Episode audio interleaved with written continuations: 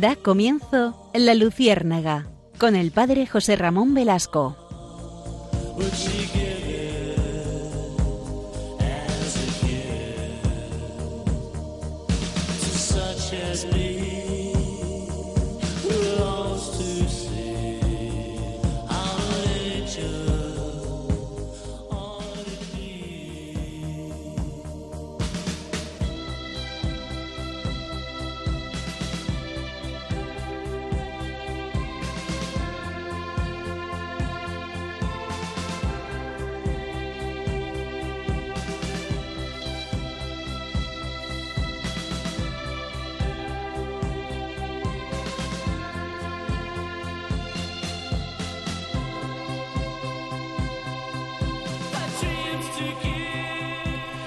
Corría el año de 1975. En ese año metieron en la cárcel al que después sería el cardenal Bantuán. Y precisamente él, escribía un texto que mm, es emblemático sobre un tema que nos va a ocupar hoy. Decía, y, y leo directamente el texto de Bantuán, cuando en 1975 me metieron en la cárcel, se abrió camino dentro de mí una pregunta angustiosa. ¿Podré seguir celebrando la Eucaristía? Fue la misma pregunta que más tarde me hicieron los fieles. En cuanto me vieron me preguntaron, ¿ha podido usted celebrar la Santa Misa? En el momento en que vino a faltar todo, la Eucaristía estuvo en la cumbre de nuestros pensamientos, el pan de la vida. Si uno come de este pan, vivirá para siempre. Y el pan que yo le daré es mi carne para vida del mundo. ¿Cuántas veces, continúa el cardenal Bantuán, me acordé de la frase de los mártires de Avilene que decían sine dominico non possumus, es decir, no podemos vivir sin la celebración de la Eucaristía. En todo tiempo, y especialmente en época de persecución, la Eucaristía ha sido el secreto de la vida de los cristianos, la comida de los testigos, el pan de la esperanza. Eusebio de Cesarea, de hecho, recuerda que los cristianos no dejaban de celebrar la Eucaristía ni siquiera en medio de las persecuciones. Cada lugar donde se sufría era para nosotros un sitio para celebrar, ya fuese un campo, un desierto, un barco, una posada, una prisión. El martirologio del siglo XX está lleno de narraciones conmovedoras, de celebraciones clandestinas de la Eucaristía en campos de concentración. Porque sin la Eucaristía no podemos vivir la vida de Dios.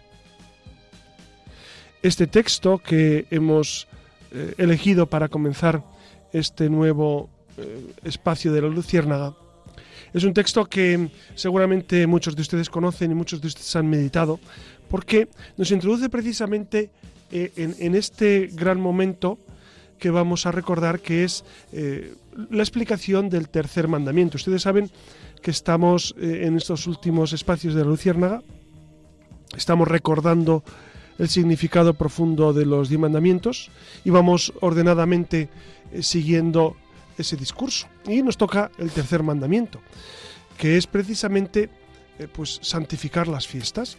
Eh, hemos elegido este texto de, de Bantuán para ver hasta qué punto para él, incluso para los mártires y para tantas personas, es importante la Eucaristía Dominical.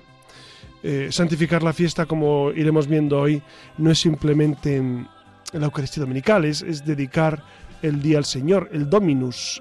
El, domingo viene precisamente de ese Dominus, del Señor. Para nosotros es esencial la vivencia del Señor en el día a día de nuestra vida. Y especialmente los domingos, día en que recordamos la resurrección de Jesucristo. Ustedes saben que los judíos celebraban y celebran el Sabbat, el sábado, y que nosotros celebramos el domingo porque Cristo resucitó el primer día de la semana, de la semana judía, que es precisamente el domingo. Saben ustedes que los musulmanes celebran los viernes, ¿no? porque Mahoma eligió ese día, seguramente había quedado libre y entonces eligió el viernes para los musulmanes. Por eso, si les parece, vamos a adentrarnos eh, en este gran mandamiento, en este gran precepto, eh, en esta gran recomendación del Señor de vivir eh, el domingo como un día consagrado a Él, un día dedicado al Dominus, al Señor. Buenas noches, Siria Fernández. Buenas noches. Buenas noches, Alex Gutiérrez, que desde el control guía nuestros pasos en este nuevo vuelo de la luciérnaga. Acompáñenos si les parece.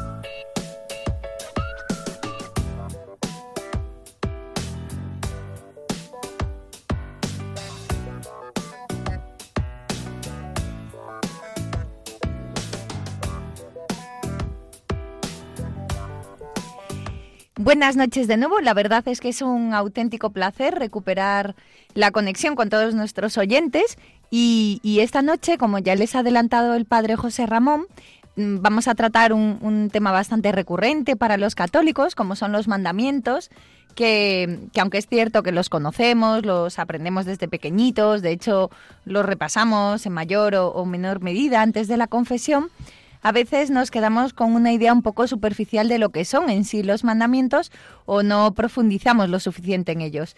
Y por esta razón vamos a, dedicar un programa para cada mandamiento, pues para intentar iluminarnos, para comprenderlos y llegar a amarlos. Porque como saben, uno aprende a partir de, del amor, ¿no? Y los mandamientos como tal no han llegado hasta nosotros para hacernos la vida más difícil, ni mucho menos, sino más bien todo lo contrario, para ordenarla, estructurarla. Son una guía, como unas pisadas en el camino que nos indican cómo tenemos que vivir para, para, ser más felices con nosotros mismos y con los demás, lo que redundará sin duda en nuestra relación con el Señor. Como saben, los mandamientos son en realidad como un decálogo, un conjunto de, de principios éticos y de adoración. Eh, incluyen instrucciones de cómo adorar eh, solo a Dios, guardar el día de reposo, prohibiciones en contra de la idolatría, el, adulterio. Aparecen en, en, dos ocasiones en la Biblia hebrea, en el libro del Éxodo y el Deuteronomio. Y de acuerdo a la historia narrada en el libro del Éxodo, Dios escribió estos mandamientos en dos tablas de piedra las que dio Moisés en el monte de Sinaí y según el relato, cuando bajaba del monte, vio al pueblo que estaba adorando un becerro de oro y enfurecido la rompió. Posteriormente pidió a Dios que perdonase al pueblo y saliese con él, eh, que sellase con él un convenio, una alianza, y entonces el Señor ordenó a Moisés que tomara dos lajas de piedra y en ellas quedaron escritos estos diez mandamientos del pacto, eh, que no se debe tolerar la desobediencia. Claro, e, e, esta escena que mm, seguramente todos ustedes tienen en su mente y en su corazón porque, porque la han leído con toda seguridad o, se la han contado, o incluso alguno, alguno seguramente a través de la película Los Diez Mandamientos pues se habrá acercado a esta escena también. Es un momento esencial en la historia del pueblo judío y, en la historia nuestra también, por supuesto, en la historia de los cristianos, porque es Dios mismo el que quiere hacer un pacto con su pueblo, que es un pacto de amor. Eh, del mismo modo que, los matrimonios hacen ese pacto de amor, de fidelidad, de, estar el uno consagrado al otro, del mismo modo Dios quiere entregarse a su pueblo. ¿Y, qué espera Dios de su pueblo? Espera la felicidad del pueblo. Porque Dios está anhelando, vive anhelando que nosotros vivamos en plenitud. De hecho, Jesucristo dice, he venido para que tengan vida y la tengan en abundancia. Entonces, eh, Dios Todopoderoso, que quiere que vivamos en abundancia y en plenitud, nos eh, pide que vivamos esos mandamientos como un proyecto de vida eh, esencial. Entonces no son prohibiciones arbitrarias por parte de Dios, ni mandatos, eh, digamos, de, un, de un amo con sus siervos, sino eh, eh, esos mandatos amorosos, esos eh, mandamientos amorosos para que nosotros vivamos en plenitud. Por eso, vivir los mandamientos es el modo más eficaz de lograr la plenitud a la que Dios nos llama. Claro, a, veces se hacen costosos o, o complicados para algunas personas, pero realmente viviéndolos seríamos mucho más felices, viviríamos con mucha más armonía. Prepárense porque nos espera un programa muy intenso esta noche con el que pretendemos sobrevolar el universo del tercero de los mandamientos. Recordar lo importante que es este concretamente para nuestra vida cristiana, por el mucho bien que hacen cada uno de nosotros, así que cojan papel, boli y que comenzamos.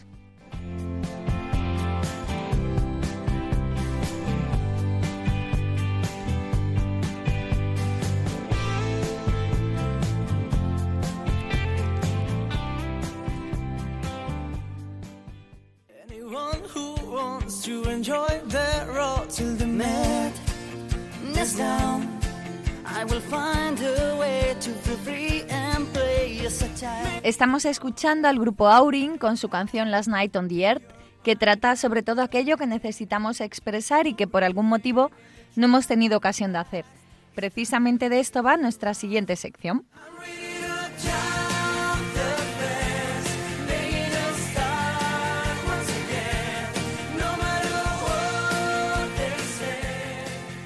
Y antes de preguntarle al padre José Ramón Velasco por algunas de nuestras inquietudes, nos vamos a detener brevemente en, el tercero de los mandamientos, santificar las fiestas, para ver en qué consiste, para qué nos sirve, qué podemos aprender eh, esta noche. Así que bueno, vamos a intentar ir por partes.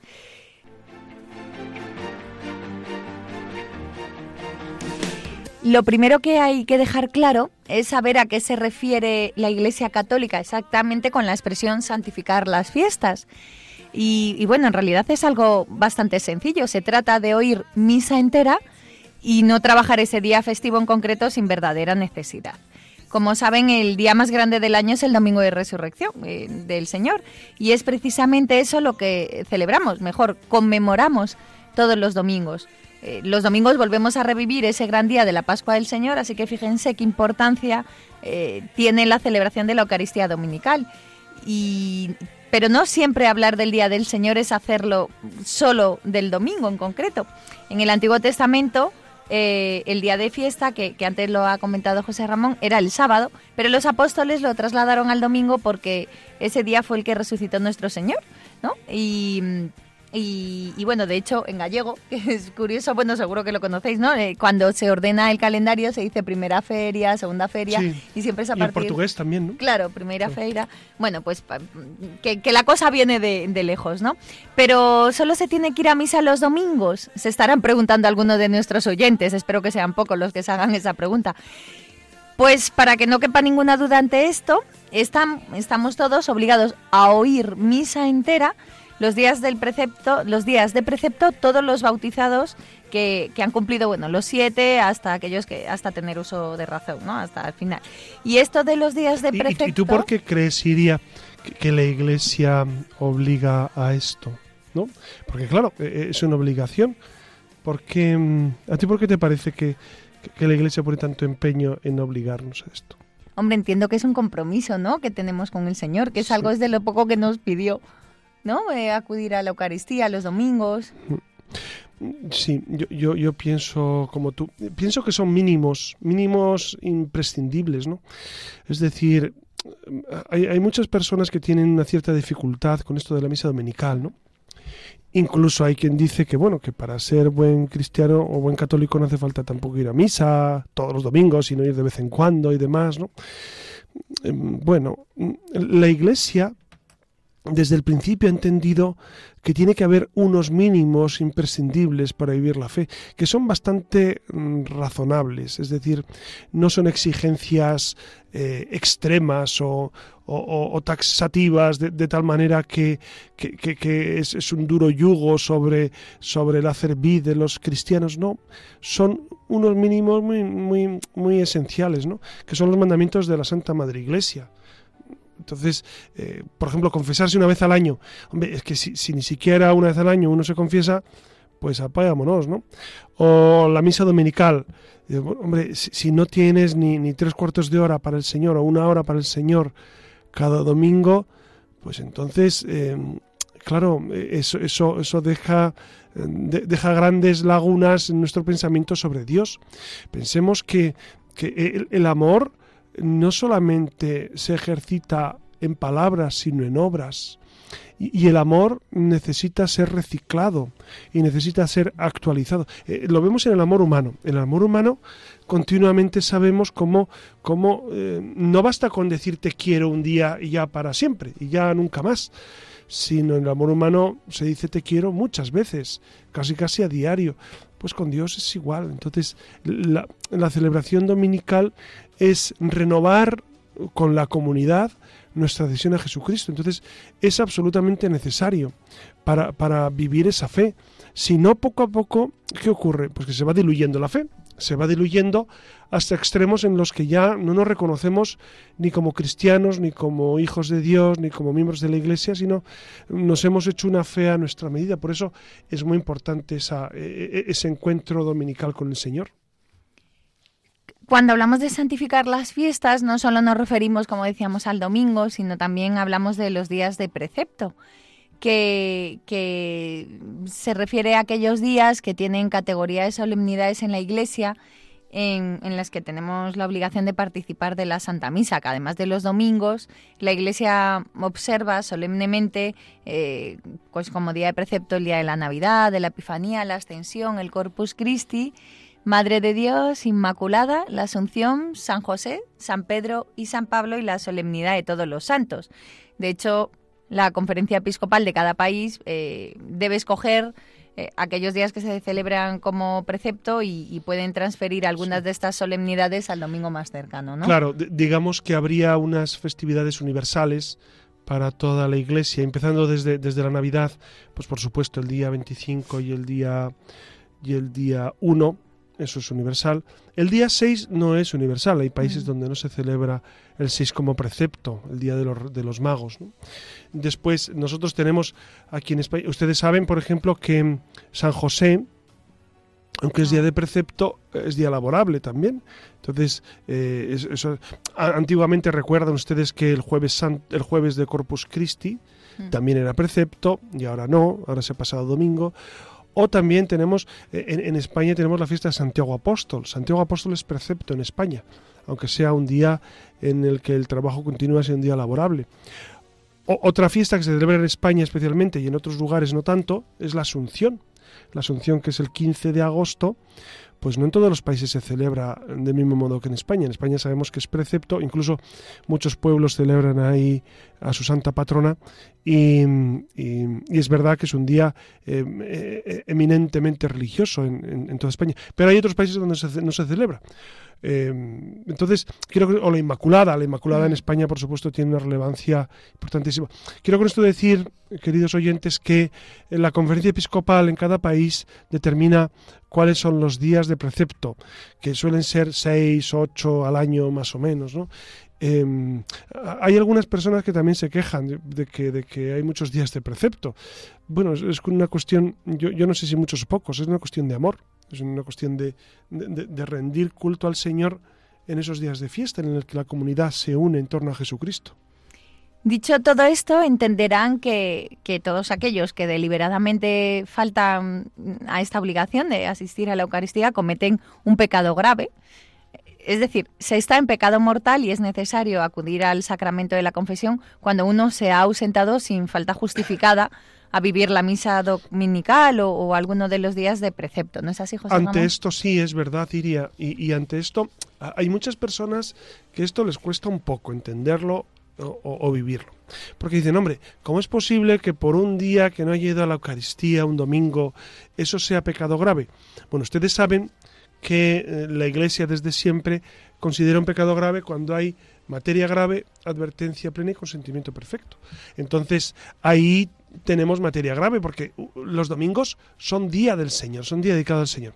Claro, siempre está el típico caso de personas que están enfermas. Los enfermos no están obligados a ir a misa o, o una persona que cuida a un enfermo. O si, por ejemplo, uno tenía previsto ir a una Eucaristía y solo hay esa Eucaristía en ese lugar y, ese día el párroco no llegó por lo que sea, porque está enfermo, pues uno no peca cuando no puede ir a misa o, le pillé un atasco y, no ha llegado a la Eucaristía eh, que tenía pensado y ya no le da tiempo a ir a otra, pues no comete pecado, evidentemente. Uno falta al precepto cuando voluntariamente, voluntariamente eh, deja de acudir a la, a la Eucaristía o llega muy tarde también hay, gente que llega excesivamente tarde. Si no llega tarde, debería ir a, la, Eucaristía siguiente, porque, claro, eh, a, veces algunas personas, Iria, no sé si te ha pasado a ti, que te preguntan, nos preguntan, pero ¿hasta cuándo sirve la misa? Es decir, ah, o, a partir de qué momento ya no ya dejaría de servir. De hecho, yo he oído respuestas. Dice, bueno, yo he oído que, que hasta la lectura del Evangelio que se puede comulgar hasta la lectura del Evangelio. Si llegas para escuchar la lectura del Evangelio. Bueno, pues, pues mire, la respuesta, la respuesta es muy sencilla, es muy sencilla. Es decir, si no tienes posibilidad de, de, ir a otra Eucaristía, pues te sirve llegues a lo que llegues, porque no has podido llegar antes. la cuestión es la actitud siempre. Uno se tiene que preguntar eh, ¿por qué llego tarde a misa? Porque puede ser que un día, pues por una circunstancia determinada, pues uno realmente llega tarde, sobre todo los que tenéis niños pequeños, pues seguramente eh, a última hora hay una dificultad, o, lo que decía antes, o un atasco, pues puede ser que, en alguna ocasión uno, uno llegue tarde, llegue de minutos tarde, por, por lo que sea. Claro, a, mí me preocupa un poco cuando, cuando habitualmente eh, las personas llegan tarde, ¿no? Porque eh, ¿eso qué significa? Pues miren, se lo voy a decir claro y, rápido. Eh, en ocasiones puede significar que, no nos interesa tanto. Porque ustedes llegarían tarde, por ejemplo, a una película que están deseando ver porque es interesantísima desde el minuto uno, que les han dicho que es el gran peliculón, y ¿llegarían tarde? Hombre, si no tienen más remedio, pero, seguro que uno le pone muchas ganas. O una cita importantísima. Imagine que, que ustedes son citados por el Papa a, a, a, estar un rato con él. Les conceden una audiencia. ¿Ustedes llegarían tarde? No, ¿verdad? Estoy convencido de que no. Pues con Jesucristo menos, ¿no? Entonces, eh, yo, yo no me diría a partir de qué minuto vale o no vale, sino si no ha podido llegar antes, pues no hay problema. Mm, si no, usted no ha tenido tiempo de, llegar a de llegar pronto porque le ha surgido una dificultad, no tiene ningún problema. Usted, usted comulgue con toda tranquilidad porque usted eh, quiso hacer las cosas bien, pero no pudo. Otra cosa es cuando, cuando habitualmente ya uno llega tarde. Eh, yo creo que, que puede ser un poco, en ocasiones, falta de interés o un interés muy a nuestra medida, ¿no? Entonces, yo creo que en ese sentido, pues hay, que esforzarnos. Piensen que es Jesucristo el que nos espera. Y esto nos puede ayudar, porque en ocasiones ah, hay, personas que me dicen, no, es que a mí me da mucha pereza la misa dominical. Digo, hombre, eh, si ni siquiera domingo, el domingo vas a la Eucaristía, claro, eh, uno tiene que repensar eh, cómo está viviendo el amor al Señor, ¿no? O, en otro caso me pasó una cosa muy curiosa, Iria, las lo voy a contar a los oyentes. A, un muchacho en, en una parroquia en la que estuve, eh, bueno, pues él, había estado en catequesis de primera comunión y era un niño muy fervoroso, incluso, incluso era monaguillo. Y, dejó de ir a misa, pues un año después de la comunión, una cosa así. Y lo encontré por la calle dos años después. Y ya estaba hecho un, un adolescente como Dios manda, con su bigote incipiente, etcétera. Y, y digo, hombre, ¿qué tal estás? Me dice, ah, pues me saluda, nos saludamos. Y digo, ah, pues hace tiempo que no te veo ya por misa, que, no, puedes ir o vas a otra. dice, no, no, no, José Ramón, yo es que ya no voy. Digo, ¿cómo así? Dice, no, es que ya no, no, tengo tiempo. Digo, hombre, pero como no vas a tener tiempo, es, ir, es ir a la Eucaristía, es para dar gracias a Dios. Y me dice el muchacho, ¿pero dar gracias de por qué? De, hombre, pues porque te ha, porque Dios es el Señor, porque te, ha salvado, te, redime, porque te da infinidad de gracias día a día. Y me dice el muchacho, dice, ya, pero es que yo no se las he pedido. Digo, anda, amigo mío, amigo mío. Entonces, claro, cuando llegas a esos puntos, pues bueno, es como, es como decir a, a, tu mamá, yo no te pedí que me diera salud. Yo diría, ¿cómo puede ser tan ingrato? ¿Cómo puede ser tan ingrato si te ha dado la vida y te ha dado todo por, por ti, ¿no? Entonces, con Dios nuestro Señor es, eh, es igual, ¿no? Es, Eucaristos significa acción de gracias. La Eucaristía es fundamentalmente dar gracias a Dios Dar gracias por todo lo que nos da, sobre todo por el gran don de la creación, la redención y la santificación. Son los grandes dones del Señor. Y, luego, por supuesto, pues poder recibir a Jesucristo, poder rezar con la comunidad, poder orar a Dios por vivos y difuntos. Todo esto es un, beneficio inmenso, ¿no? Por eso, eh, fíjense, la Eucaristía es... Eh, imagínense que, que, que ustedes estuvieran en el Calvario aquel viernes del año 33, cuando Cristo está a punto de morir.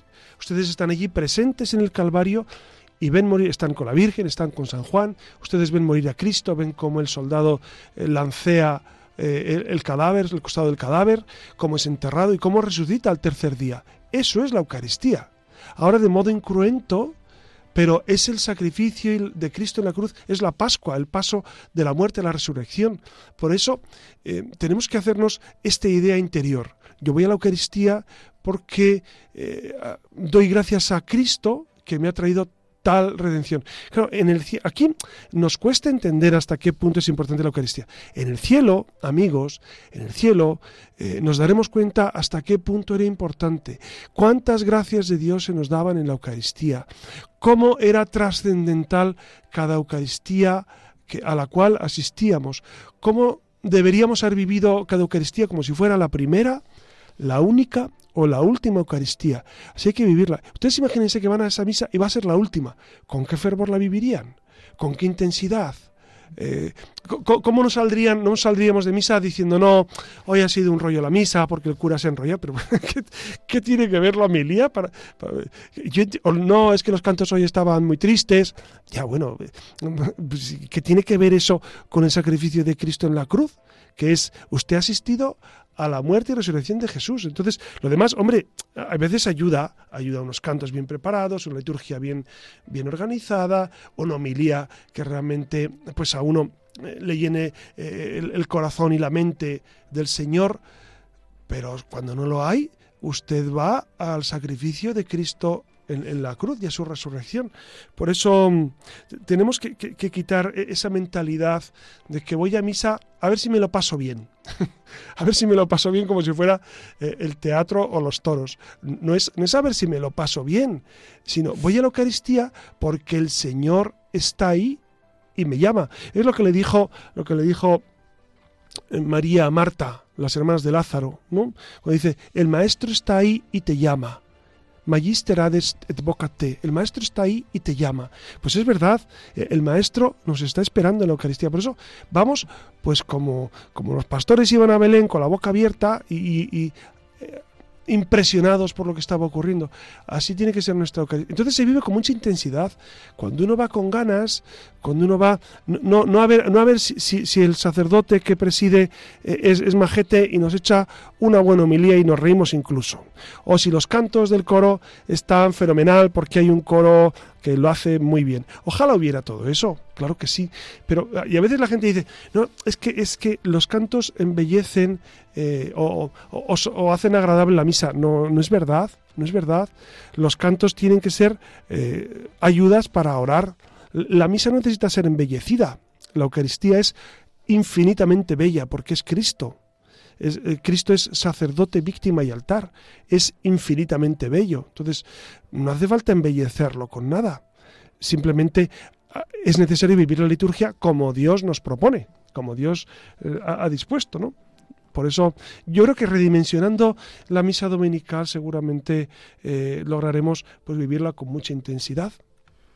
El precepto de oír misa consiste en asistencia personal y subrayamos el carácter personal de, de, no eh, la palabra personal que, que, es de gran importancia. No satisface el precepto quien la oye por televisión no aunque claro muchos oyentes muchos oyentes que estarán enfermos que por supuesto si uno no puede salir de casa por supuesto. A veces la gente me dice y esto es una cosa que también iría no la escuchado dice no es que ni siquiera por la tele la escuché entonces he cometido no no no.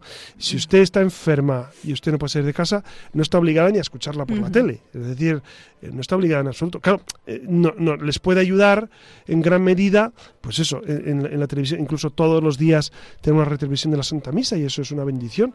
Para los que estemos enfermos y necesitemos estar en reposo, pues, pues es una bendición tener esa posibilidad de, escuchar las lecturas, de tener ese momento de recogimiento. De, yo en, en, la, en una parroquia de Alcorcón solía hacer coincidir la visita a los enfermos eh, que les llevaba la comunión con la hora de la misa porque estaban, porque había muchos que estaban viendo la Eucaristía y, en ocasiones coincidía que el sacerdote estaba dando la Eucaristía en la, en la, en la tele, en la televisión, que lo estaban retransmitiendo y coincidía que yo le daba la comunión al, al enfermo en cuestión. Pero ya les digo que, si ustedes están enfermos no están ni obligados ni a, ni a verla por la tele, ni a escucharla si, si no quieren. Siempre es bueno, e, es buena y ayuda mucho, ayuda mucho la televisión en este sentido porque eh, ustedes escuchan lecturas, escuchan la reflexión y asisten con la comunidad a este momento de oración. Pero si bien es importante la presencia física, lo es tanto o más estar presente también mentalmente, es decir, atendiendo. Eh, este comentario así a priori parece baladí, pero, eh, pero nada más lejos de la realidad, porque una distracción voluntaria puede ser pecado si es prolongado y las distracciones involuntarias no son pecado necesariamente, no, no, ¿verdad, no, José en absoluto, en absoluto. Claro, eh, eh, esto también lo dicen muchas personas, ¿no? que, ellos van a la Eucaristía, están pensando en sus... Pues miren, eh, uno tiene que hacer el esfuerzo por, por centrarse, pero, pero es verdad que en ocasiones no es posible porque en nuestra mente... pues está muy inquieta. Santa Teresa la llamaba la loca de la casa, la imaginación. Y es verdad que nuestra imaginación va va mariposeando por miles de, lugares, circunstancias, personas. Ya saben que el precepto de oír misa puede cumplirse el sábado por la tarde, lo mismo en las vísperas de las demás fiestas de precepto. Cuando hay dos fiestas de precepto seguidas, hay que oír misa mm, por cada día, ¿no? En, en, las horas oportunas. Esto ha pasado este año además con, con la Epifanía del Señor, que cayó el lunes, y la misa dominical, que la gente decía, pero ¿por qué vuelves a misa? si ya fuiste ayer. Claro, claro, claro. que era lo que decíamos antes. Claro. Y, mira, José Ramón, lo que he encontrado, a ver qué, qué te parece, que es una afirmación que, que, que, bueno, a ver qué te parece, ¿no? Decir que lo mismo da ir a misa el domingo que el lunes es como decir que lo mismo da ir a felicitar a tu padre porque es su santo el día que acude toda la familia o tres días después porque es más cómodo para ti. ¿No? Un poco lo que, lo que decíamos antes de, e, e, Es un modo muy coloquial de, afirmar que el, domingo es el día del Señor y, y no el lunes. Y entonces el domingo es el día en que la comunidad se reúne en torno a la Eucaristía. Por eso es importantísimo que sea el domingo con toda la comunidad. Por supuesto que luego el resto de la semana pues muchos de, ustedes seguramente reciben la Eucaristía y van a misa. Pero, pero el domingo es el día eh, en el cual eh, santificamos la fiesta, santificamos el día, invocando al Señor con toda la comunidad. Por eso es importante que sea en domingo, para dar el sentido pleno a esto. Otro matiz con respecto al tercer mandamiento. Los domingos y fiestas de precepto hay que abstenerse de los trabajos que impiden eh, dar culto a Dios en la medida de lo posible, ¿no? A no ser que sean necesarios para el servicio público, no se puedan aplazar por circunstancias imprevistas o por ser urgentes.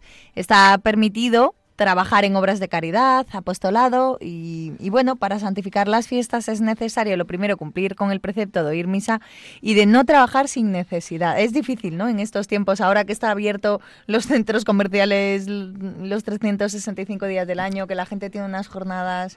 ¿No?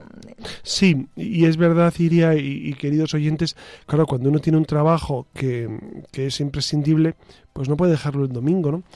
Pero en ocasiones, en ocasiones uno tiene que hacer opciones muy serias y, darnos cuenta si, si tal o cual trabajo nos van a impedir vivir todos los domingos la misa dominical, pues eh, eh, es un problema muy serio, ¿no?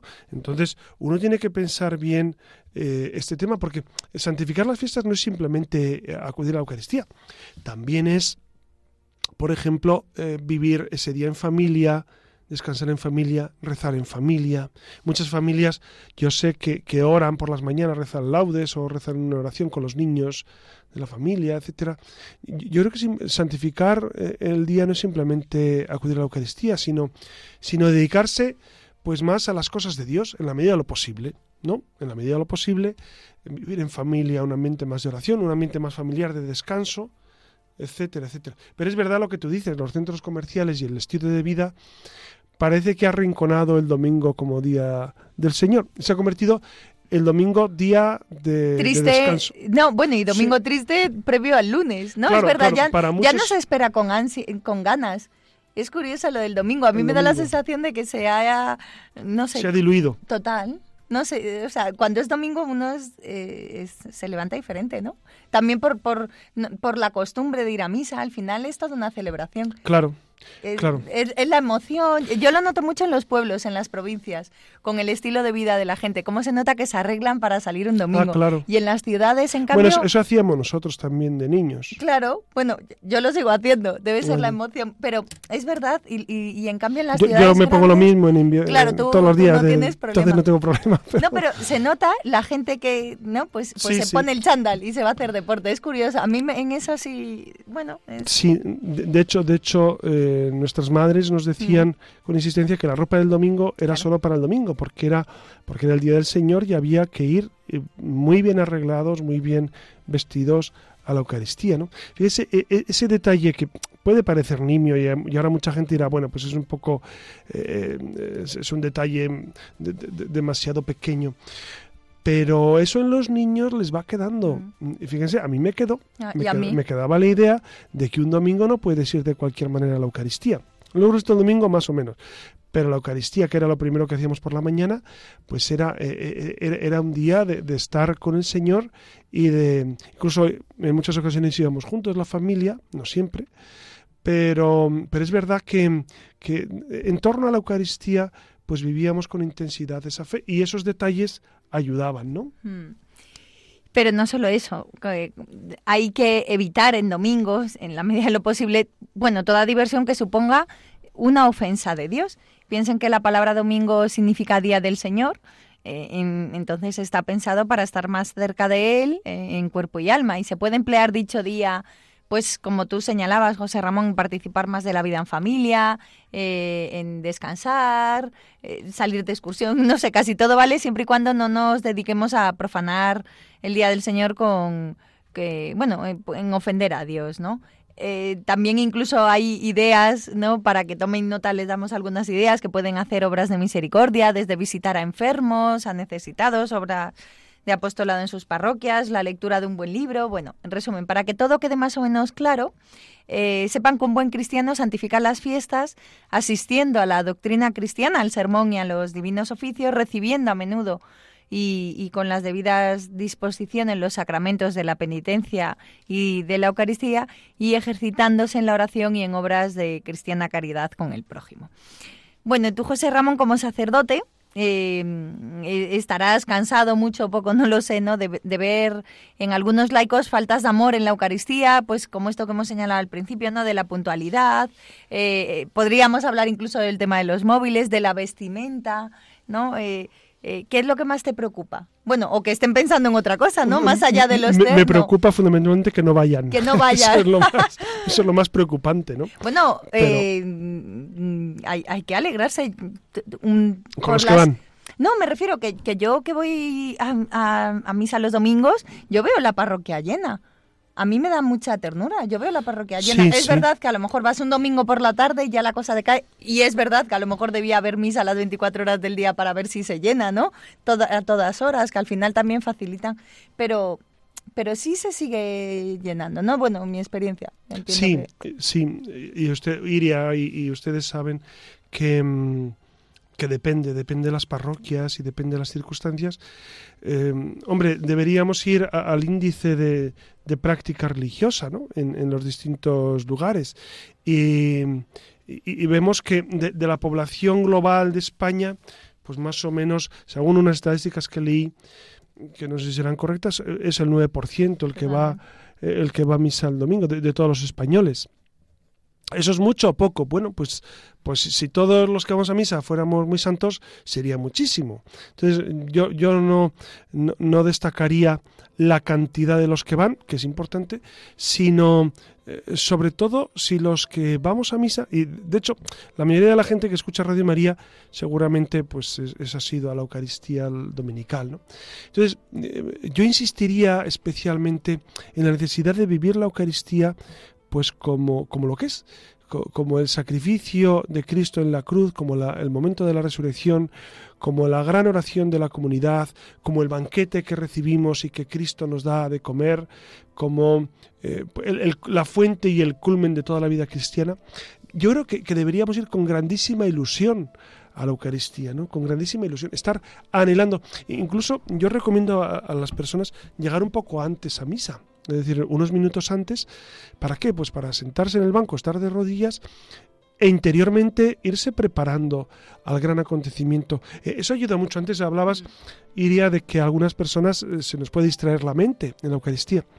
Es verdad que, si nos preparamos previamente, si, si, vamos con tiempo, cinco minutos antes, y, nos tranquilizamos y, le pedimos al Señor que nos ayude a vivir la Eucaristía, pues seguramente será una vivencia más intensa.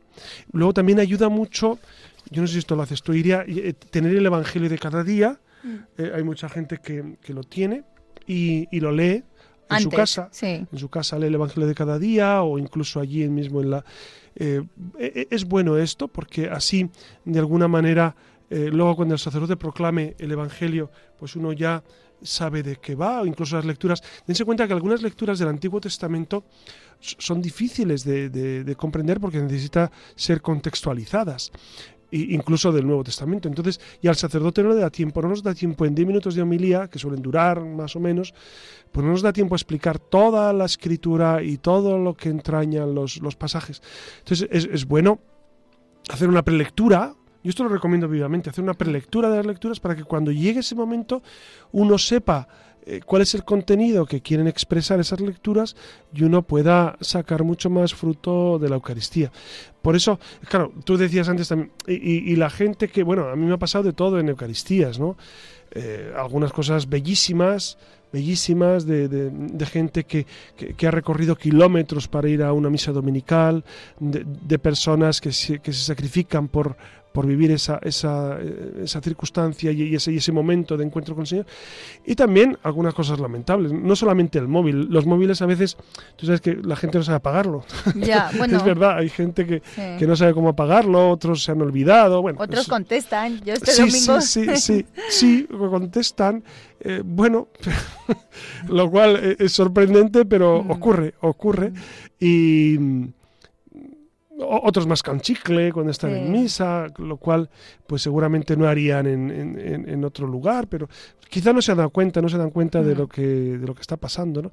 Pero em, yo, yo creo que siempre es bueno insistir en la necesidad de vivir la Eucaristía como si ante Cristo mismo me hallara como si estuviera presente en el Calvario. Entonces, a uno se le disipan eh, muchas de estas, de estas incertidumbres o de estas distracciones o, de estas vivencias equivocadas de la Eucaristía cuando uno se sabe que, que estás ante Cristo, que está, que está a punto de morir y, que va a resucitar al tercer día. Entonces, eh, eso es la vivencia profunda de, la Eucaristía, ¿no? Entonces te sobrecoge, es un misterio que te sobrecoge. Y luego, y luego recibir a Jesús, que nos hemos acostumbrado a recibir a Jesús, porque lo recibimos todos los días.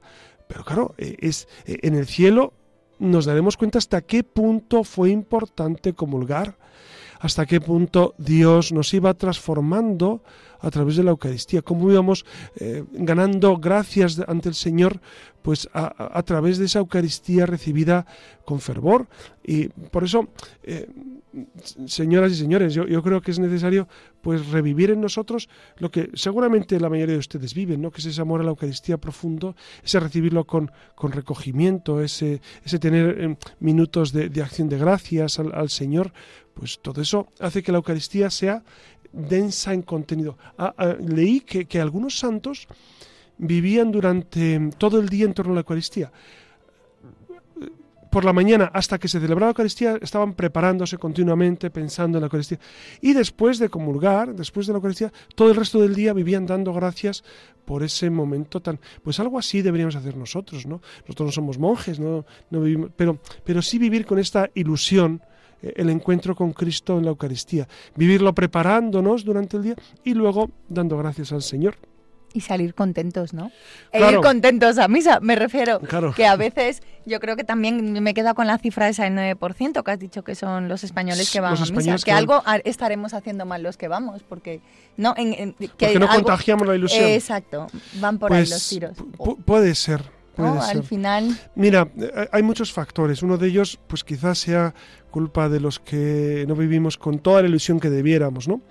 Pero a mí me ayuda mucho una parábola iria que, que medito con, con harta frecuencia, que es la parábola del trigo y la cizaña.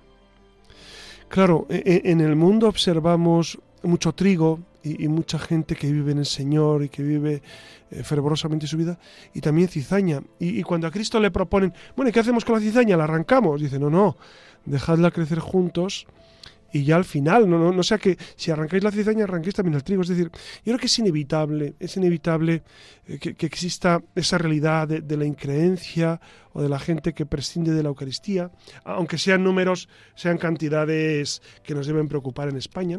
Y Dios al final de los tiempos pues eh, sabrá qué hacer con cada uno, ¿no?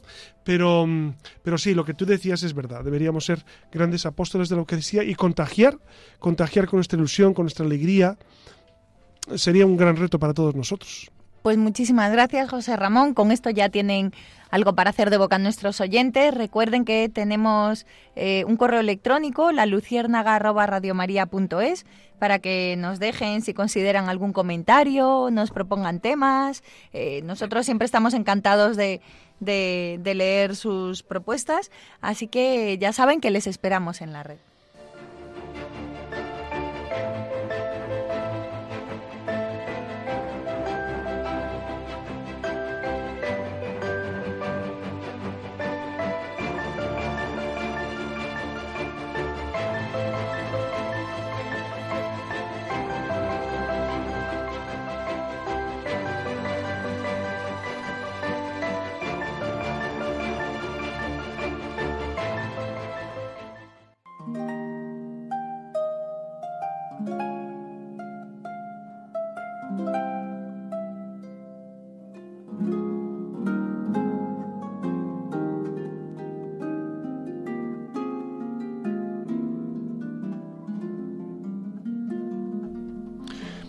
Un oficial alemán de la guerra franco-prusiana, muy rico, se estableció en París después de la guerra.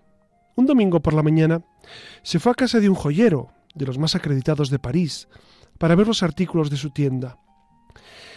El joyero le opuso el grave inconveniente de tener cerrada la tienda porque era domingo, y añadió que al siguiente lunes podría complacerle gustoso. Pero esto no satisfizo al alemán, que tenía proyectada la salida de París para las primeras horas del lunes.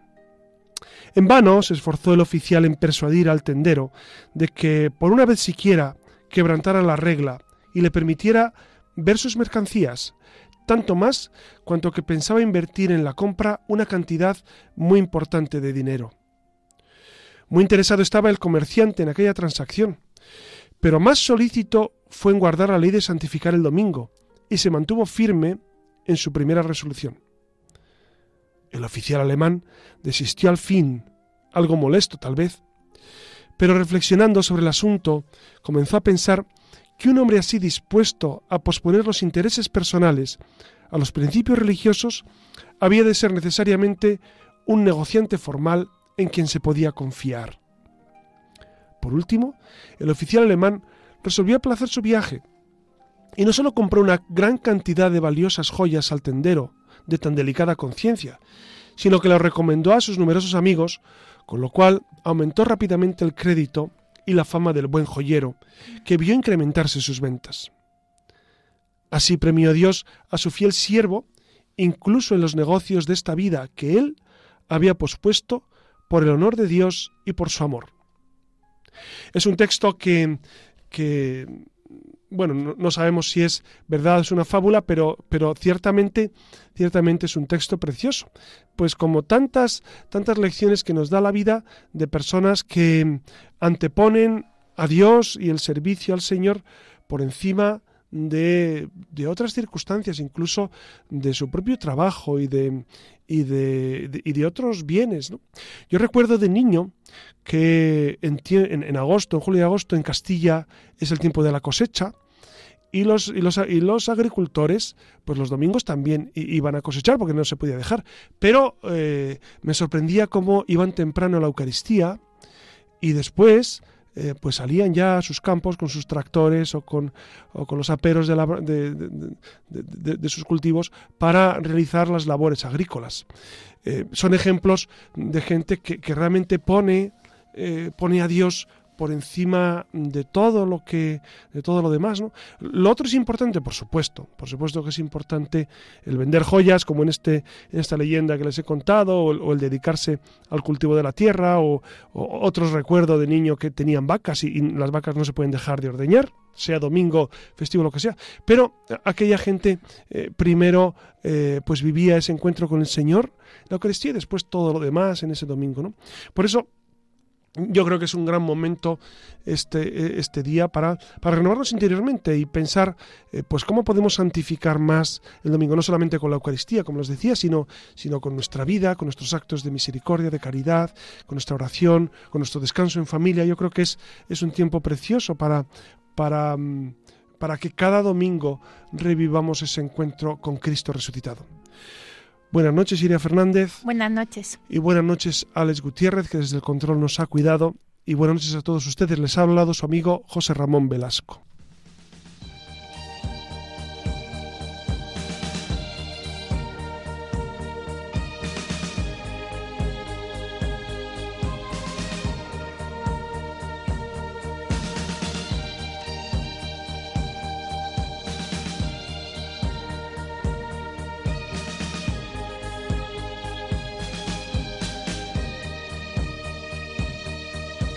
Han escuchado en Radio María La Luciérnaga con el padre José Ramón Velasco.